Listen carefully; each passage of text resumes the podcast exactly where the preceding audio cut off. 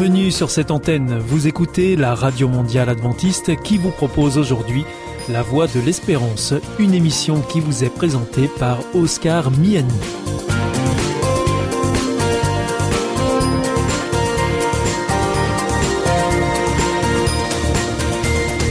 C'est avec grand plaisir que je vous retrouve sur notre antenne. Encore une fois, soyez les bienvenus à l'écoute de La Voix de l'Espérance, notre émission quotidienne de 30 minutes qui vous est présentée par Oscar Miani.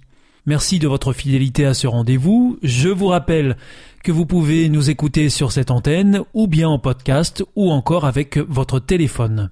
Aujourd'hui au programme Parole solidaire, un moment d'information humanitaire avec ADRA, l'agence de développement et de secours adventiste, et pour conclure cette émission, vous retrouverez un moment de témoignage avec C'est vous l'histoire. Bienvenue à l'écoute de Parole solidaire, une émission sur les solidarités internationales. Aujourd'hui, j'ai le plaisir d'être en ligne avec Zoé Nolis d'ADRA Belgium. Bonjour. Bonjour. ADRA, c'est l'agence de développement et de secours adventiste en Belgique.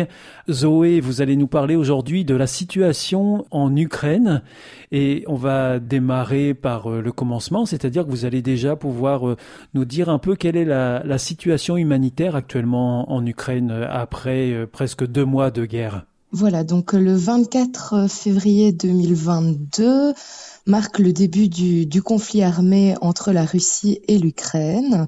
Donc ça fait maintenant en effet euh, plus de deux mois, mois hein. que ça a débuté. Euh, donc on estime actuellement euh, le nombre de personnes en situation de détresse à 12 millions. Et donc sur ces 12 millions, il y a 7,7 euh, millions de personnes qui ont été déplacées à l'intérieur du pays, à l'intérieur de l'Ukraine, et un petit peu plus de 5 millions de personnes qui ont fui le pays et qui ont traversé les frontières. Donc, euh, depuis le, début de la crise, euh, tout le réseau d'ADRA s'est mobilisé pour agir en première ligne, donc que ce soit en Ukraine, en Pologne, en Roumanie, en République tchèque, en Slovaquie, en Moldavie, en Russie également. Partout où il y a un besoin, les équipes et les volontaires d'ADRA travaillent sans relâche depuis plusieurs semaines pour venir en aide aux plus vulnérables. Donc, qu'est-ce qu'on fait exactement sur le terrain. Donc, une des premières actions humanitaires qui a été entreprise, c'est euh, d'envoyer des convois humanitaires en Ukraine.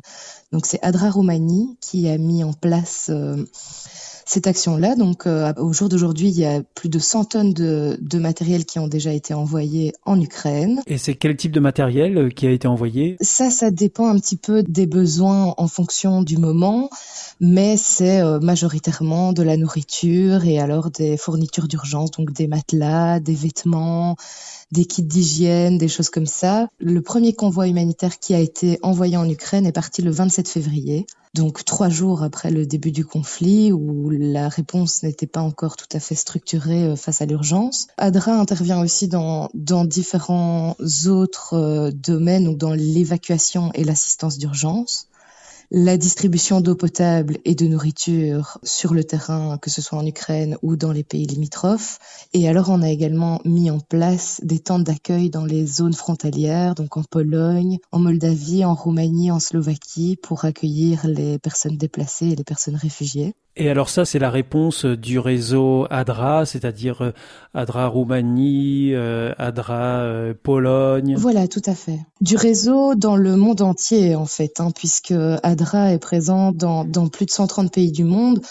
Ici, il y a une stratégie du réseau qui a été mise en place sur 12 mois, donc du 28 février 2022 au 27 février 2023, pour mettre en place des projets d'aide d'urgence ainsi que de reconstruction par la suite dans plus ou moins tous les pays limitrophes de l'Ukraine et bien entendu également en Ukraine, ainsi que dans d'autres pays qui accueillent euh, pas mal de réfugiés comme l'Allemagne ou l'Autriche. Il y a plusieurs objectifs à cette réponse d'urgence du réseau c'est premièrement de coordonner l'aide humanitaire sur le terrain, ensuite euh, d'apporter son soutien dans l'accueil des réfugiés à travers l'Europe et de renforcer les capacités des bureaux locaux d'ADRA pour pouvoir mettre en place et implémenter des projets. Alors ça, c'est la réponse qui a été donnée par euh, le réseau ADRA. Et spécifiquement, ADRA Belgium, euh, quelle réponse a-t-elle apporté sur le terrain et dans cette crise particulière en Ukraine? Nous, à notre niveau, au niveau de notre bureau, ben déjà, on est présent dans les réunions de coordination du réseau ADRA depuis, euh, je pense que la première a eu lieu le 28 février. Donc, euh, ces réunions sont mises en place euh, par ADRA international afin de tenir informés euh, tous les bureaux du réseau ADRA qui le souhaitent de la situation sur le terrain. Donc on voit que ça évolue. Au début c'était deux fois par semaine, maintenant on est à deux fois par mois. Donc on s'adapte en fonction des besoins. On a fourni également différentes interviews étant donné que nos équipes étaient sur le terrain euh, depuis le, le, premier jour du conflit. Donc on a pu donner des informations sur la situation du terrain. On a également pris contact avec euh, différents niveaux institutionnels en Belgique. Donc dès le lendemain de l'invasion, on a contacté la plupart des institutions et la, cellule de la solidarité internationale de la ville de Bruxelles nous a soutenus dès le 10 mars, donc ce qui est une réactivité qui est quand même à souligner puisque euh, 15 jours après le, la catastrophe, on avait déjà des subsides institutionnels afin de pouvoir participer à un des premiers projets du réseau en Ukraine, donc qui était un projet d'assistance en cash aux familles qui étaient déplacées au sein du pays. Et donc pourquoi de l'assistance en cash? Parce que à ce moment-là, les besoins variaient euh, presque d'heure en heure et étaient différents pour les différents bénéficiaires. Donc euh, la, la, flexibilité voulait que qu'on offre euh, une assistance en cash afin que les gens puissent eux-mêmes acheter ce dont ils avaient besoin pour faire face à la catastrophe. On a également mis en place une campagne de collecte de fonds via tous nos canaux de, communication et on a été témoin d'une mobilisation qui était énorme. Et on a également différents groupes de volontaires qui ont mis en place euh, des petites actions afin de récolter des fonds pour la réponse d'urgence, donc que ce soit euh, de la distribution de flyers en porte-à-porte, euh, de l'accueil ou du soutien alimentaire aux, aux, réfugiés sur le territoire belge. On a eu également récemment des volontaires qui ont vendu des savons artisanaux ainsi que des biscuits lors d'une brocante. Et puis, on a également eu les, groupes de la, de la jeunesse qui se sont mobilisés le 16 mars pendant le Global Youth Day, où le thème de la journée était Loving the Forgotten, donc euh, aimons les oubliés. Et alors, il faut rappeler, euh, Zoé, que euh, ADRA défend des, des, valeurs, et vous pouvez nous rappeler ces valeurs en question? Les trois valeurs qui sont défendues par ADRA, la mission d'ADRA, c'est justice, compassion, amour. Donc, euh, ben, on voit évidemment que ces trois mots sont au cœur de la mission d'ADRA et qu'ils n'ont jamais été aussi importants que dans notre travail actuellement avec les victimes du conflit. Donc ben déjà, euh, les travailleurs d'ADRA et les volontaires d'ADRA, c'est travail pour la justice, défendre la justice. Donc ben déjà, il est parfois plus facile d'aborder le concept de justice en pensant à son contraire, donc à l'injustice. Et on voit que ben, les milliers de, de, victimes de cette crise sont, les, les, injustices dont ils sont victimes sont, sont nombreuses. Et donc reconnaître l'injustice dans cette crise, ça nous permet de réagir efficacement et devrait pour donner à tous les mêmes chances. Donc ça veut dire venir en aide à tous en fonction de leurs besoins spécifiques sans aucune distinction. Ensuite, la compassion, mais donc on agit avec compassion. La compassion, c'est quelque chose de très passif, mais on remarque qu'en fait, la compassion, c'est un appel à l'action. C'est une émotion qui nous pousse à prendre soin de, de ceux qui souffrent où qu'ils soient. Donc actuellement, on, est témoin d'une mobilisation massive dans, la crise en Ukraine, comme on en a rarement observé auparavant. Et donc on remarque euh, au sein du réseau et en général que la compassion est présente partout et qu'elle est active dans cette crise, que ce n'est pas quelque chose qui est passif.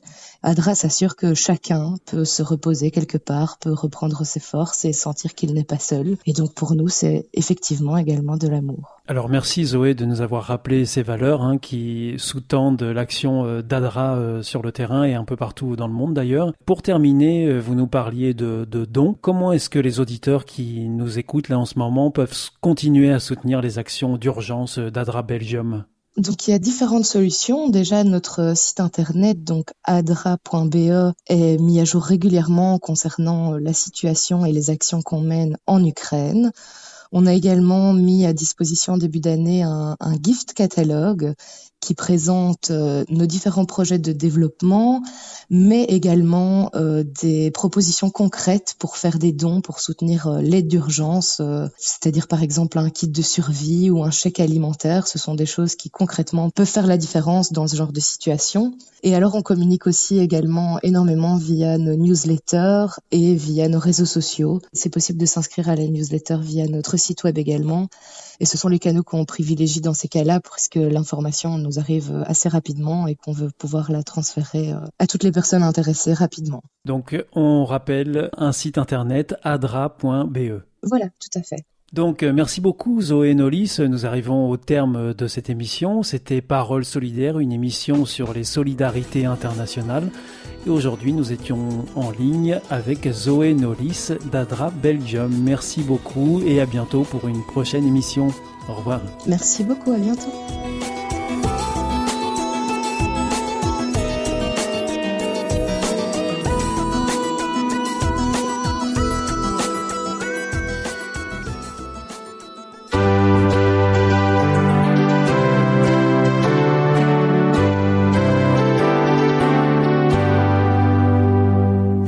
Is Adventist World Radio, the voice of hope. Hier ist Adventist World Radio, die Stimme der Hoffnung. Questa è la radio mondiale adventista. La voce della speranza. Le coronavirus circule encore.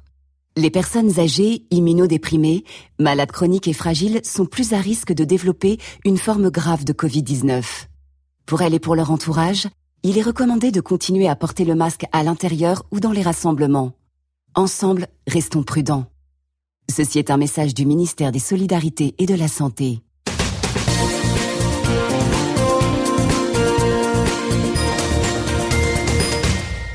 Vous êtes toujours à l'écoute de la Radio Mondiale Adventiste et ici c'est la Voix de l'Espérance et vous êtes en compagnie d'Oscar Miani. Si vous le souhaitez, vous pouvez nous demander notre grille des programmes que nous vous adresserons gratuitement. Pour cela, il vous suffit de nous adresser un mail à l'adresse suivante france awr.org. En ce qui concerne nos coordonnées postales, c'est IEBC, La Voie de l'Espérance, boîte postale 100, 77 193 Damary Lélis, CEDEX. Je vous invite maintenant à poursuivre avec un moment de témoignage dans C'est vous l'histoire. C'est vous l'histoire.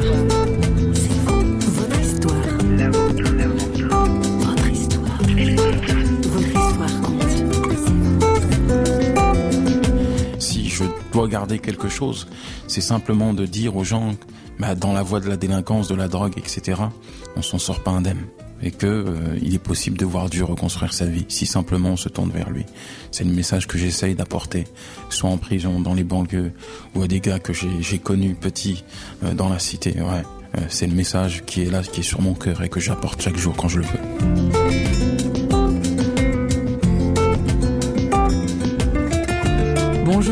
Bonjour, dans C'est vous l'histoire aujourd'hui un témoignage coup de poing?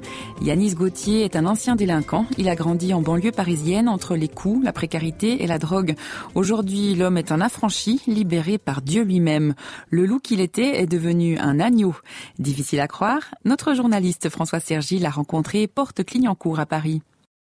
Pourquoi est-ce que votre mère vous a abandonné? Elle était très jeune quand elle m'attendait et en pensant à son avenir, elle a fait une dépression. Et je crois que je, je représentais euh, un fardeau pour elle et elle n'était pas prête à assumer, en tout cas, euh, sa responsabilité maternelle. Donc euh, c'est votre père qui vous a recueilli Qui a pris la suite. Qui a pris la suite. Aussi maladroitement que ma mère. Puisque lui, il va prendre aussi la fuite pour la Côte d'Ivoire. Il va me confier, en tout cas me confier, me laisser à l'abandon chez ma belle-mère. Mireille. Voilà, et ça va pas trop bien se passer avec elle. Hein euh, pas trop bien, mais c'est petit comme mot, c'est vraiment euh, chaotique, catastrophique, tout ce que vous voulez. Enfant battu quasiment.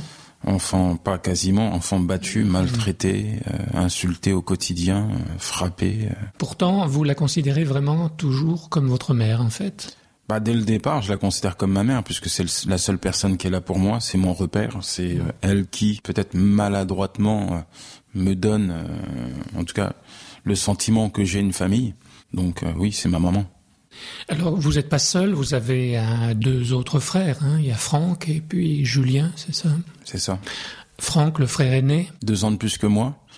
qui va aussi prendre le rôle de mon père. Vous l'admirez un peu? Je l'admire. Je l'admire parce que bah, c'est mon grand frère et puis euh, euh, c'est lui qui pourvoit mes besoins. C'est lui qui me défend à l'école quand je suis confronté à, à, des altercations avec mes camarades. C'est lui qui est là et c'est lui qui me, bah, me montre certaines choses, quoi. Ça se situe donc en banlieue parisienne, dans une banlieue difficile? Très difficile, la Courneuve, donc euh, au 4000. Ah, là, c'est vraiment le ghetto, la prison à ciel ouvert, euh, où euh, on je fais face euh, très tôt à la violence au quotidien. J'ai un corps qui porte les stigmates de la vie en banlieue. Dernièrement, j'étais à l'hôpital en train de faire un examen. Le, docteur m'a demandé si j'avais fait la guerre. Je dit oui, à la cité, j'ai fait la guerre puisque j'avais des éclats de balles dans, dans l'épaule, etc. Bref, euh, oui, Dieu m'a préservé la vie. Et... Vous avez entendu une petite voix à l'hôpital Ouais, qui m'a dit tu vivras. Mais euh, bon, cette voix m'a rassuré. mais euh, j'en avais besoin parce que humainement parlant, euh, c'était très très très euh,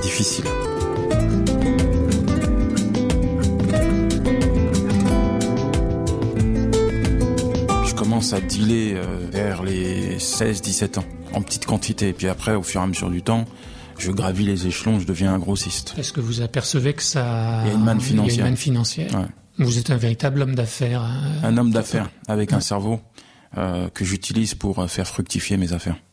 Et la réussite, pour moi, est synonyme de, de délinquance. C'est une spirale, c'est un labyrinthe, on s'en sort jamais. Ma première incarcération, c'est c'est en réalité c'est une colonie de vacances pour moi et comme on dit dans le quartier, la prison c'est l'école de la rue quoi. On doit passer par là pour grandir.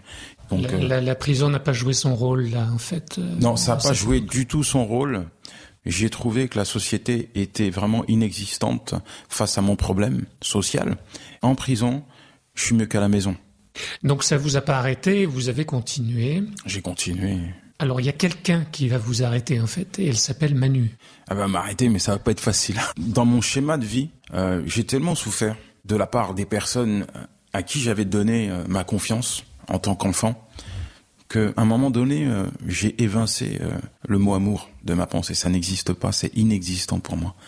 Et Manu, lorsque je la rencontre, malgré le fait que je vais avoir des enfants avec elle, je me suis toujours posé cette question. Mais pourquoi elle est avec moi? Est-ce que c'est pour moi ou parce que je possède de l'argent, je représente quelque chose à ses yeux Pourquoi?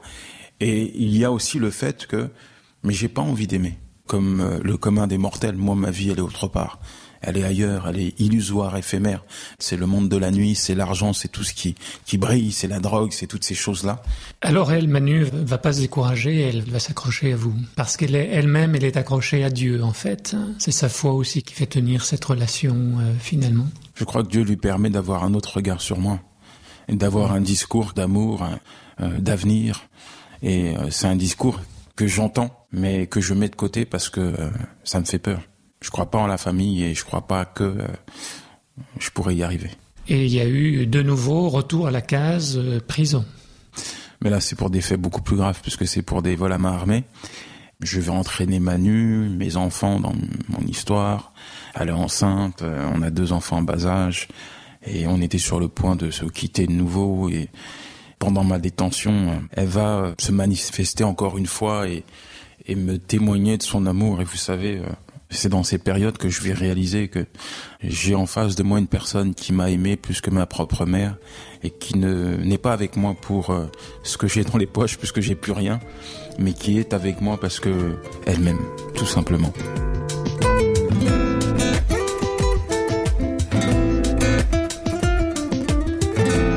Vous savez, on ne sert pas un Dieu qui est mort, on sert un Dieu qui est vivant quand on arrive à bout, Dieu ben, prend le relais. Et c'est ce qui s'est passé pour Manu. Parce qu'il y a eu l'apport de Manu, euh, bien sûr, que j'ai écouté, que j'ai gardé dans un coin de ma pensée. Et puis il y a après qu'il y a la révélation directe de Dieu qui vient parler directement à mon cœur pour me dire, mais quel est le jour où tu vas comprendre que je t'aime quoi? Et là, c'est un vrai déclic pour moi. Je réalise que, en fait, tout ce qui arrivé, c'était pas de la volonté de Dieu. Euh, bien sûr, y a, on ne choisit pas sa famille, mais à un moment donné, on fait ses propres choix. Et quand on, on s'enterre dans la voie de la délinquance, on peut pas s'enfermer dans l'idée que euh, c'est Dieu qui a décidé de m'envoyer là. Non. Donc à un moment donné, Dieu prend le relais et c'est le déclic. Ça prend du temps, mais... Euh... Jésus peut-il faire quelque chose pour moi? C'est la question que j'ai posée. Qu'est-ce qu'il a fait? Bah, Il a reconstruit ma, vie totalement aujourd'hui. Et à partir du moment où je lui ai confié ma vie, j'étais vraiment euh, sur les rotules, hein, je peux le dire. Et euh, quelques mois après lui avoir confié ma vie, euh, je suis libéré provisoirement. Ensuite, euh, au bout de sept mois quand même, pour des vols à main armée, c'est un miracle, premier miracle. Le soir même, ma femme accouche, deuxième miracle. Je suis encore plus convaincu de, de la véracité euh, de ses bienfaits. Et puis, euh, il m'ouvre la porte pour un travail. Alors comme vous parliez de la belle vie, le premier travail que Dieu me donne, c'est celui de, de plongeur, mais je réalise une chose, c'est que mon maigre salaire m'apporte une joie, une joie que j'ai jamais eue, même en gagnant des sommes astronomiques, parce que j'ai la joie d'avoir un travail honnête et de gagner honnêtement ma vie, de pouvoir pouvoir aux besoins de mes enfants. Puis après, il me donne une fin pour l'Église, donc une fin, c'est-à-dire un désir d'aller à l'Église. Et il utilise les, frères et sœurs de l'Église pour me reconstruire, me revaloriser. Je me baptise, je me marie, je deviens un père. Un dernier mot sur le rejet, parce que finalement, euh, vous côtoyez des jeunes, vous allez dans les prisons. Qu'est-ce que vous pouvez dire par rapport à cette question du, du rejet sur lequel vous avez écrit? Comment est-ce qu'on peut guérir d'avoir été rejeté et abandonné? Bah, la première chose, euh, un, quelqu'un qui est rejeté aussi rejette indirectement, puisqu'à un moment donné, on s'endurcit. Comme je l'ai fait, la première chose, c'est, de se tourner vers Dieu. Et puis, euh, c'est de considérer que, même si pour beaucoup c'est, c'est parfois difficile, que Dieu est notre Père et que lui nous a pas abandonnés. Et je crois que dans la relation que nous avons avec Dieu, il y a, il y a vraiment cette guérison que nous avons besoin sur le plan spirituel et psychologique. Pourquoi? Parce que cela va nous permettre de nous restaurer psychologiquement.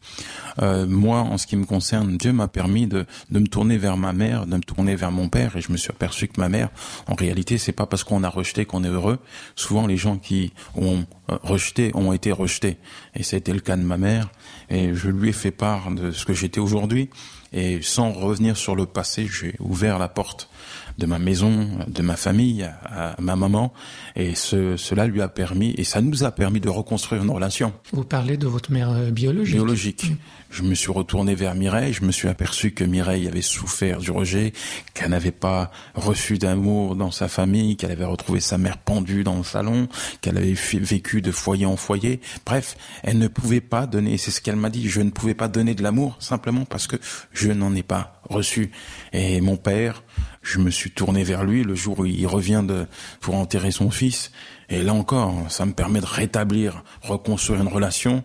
Et qui plus est, mon père accepte le Seigneur Jésus dans sa vie. Donc, c'était vraiment extraordinaire. Voilà. Si je dois garder quelque chose, c'est simplement de dire aux gens, bah, dans la voie de la délinquance, de la drogue, etc., on s'en sort pas indemne et que euh, il est possible de voir Dieu reconstruire sa vie si simplement on se tourne vers lui. C'est le message que j'essaye d'apporter, que ce soit en prison, dans les banlieues ou à des gars que j'ai connus petits euh, dans la cité. Ouais, euh, c'est le message qui est là, qui est sur mon cœur et que j'apporte chaque jour quand je le peux. Il y a un choix à faire. Il y a toujours un choix à faire. Il y a un bon et un mauvais choix. Le bon choix il t'amène vers le haut, le mauvais t'amène vers le bas.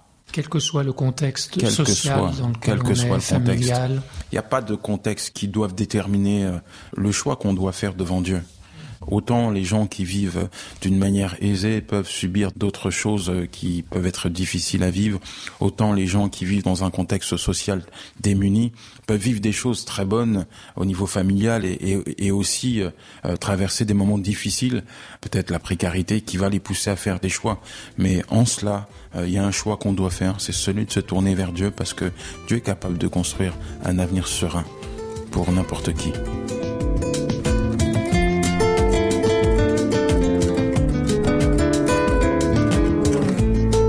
De Yanis ne s'arrête pas là, elle fera l'objet d'un prochain C'est vous l'histoire. Il nous parlera de la manière dont Dieu l'a également affranchi de ses addictions.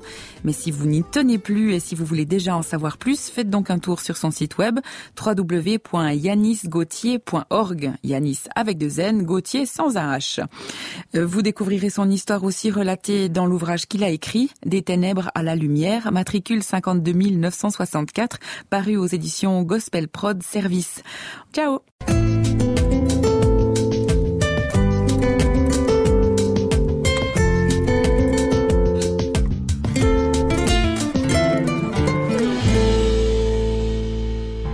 sentez isolé, désorienté, perdu, en recherche L'IEBC, l'Institut de la Bible par correspondance, vous accompagne et vous propose des cours gratuits à suivre chez vous et à votre rythme. Retrouvez-nous vite sur www.iebc.org et vous verrez, votre vie va changer. Parce que croire, c'est la vie. Si vous souhaitez réécouter ce programme ou bien le partager avec vos amis, retrouvez-nous sur www.awr.org.